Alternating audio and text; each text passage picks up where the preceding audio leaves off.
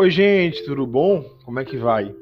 Nós vamos tratar hoje das modalidades das obrigações e vamos falar especificamente de duas classificações muito importantes, classificações introdutórias, né, das obrigações.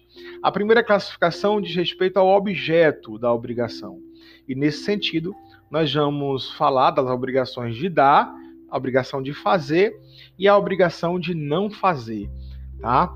A obrigação de dar tem por objeto a prestação de coisas, né? Consiste na atividade de dar. A atividade de dar pode ser subdividida em entregar ou restituir.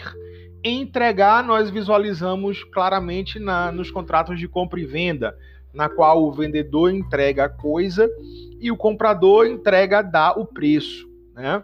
Nas obrigações de restituir, nós observamos bem nos contratos de comodato, quando o credor recupera a posse ou a detenção da coisa que foi entregue ao devedor.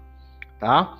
É, a obrigação de fazer corresponde à própria atividade do devedor e a obrigação de não fazer interessa ao credor a própria inatividade ou omissão do devedor.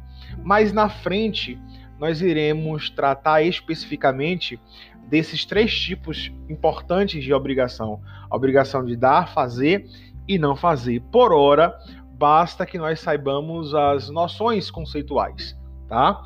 Outra classificação importante uh, para darmos conta nesse podcast diz respeito aos elementos constitutivos da obrigação, tá? E nesse sentido, nós temos as obrigações simples e as obrigações compostas.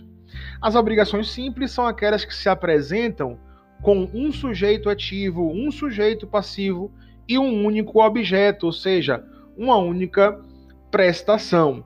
Todos os elementos estão no singular enquanto as obrigações compostas, basta que um desses elementos esteja no plural para que denominemos uma obrigação composta ou uma obrigação complexa. Gente, por hoje é só. Acompanhe a nossa aula. Um abraço.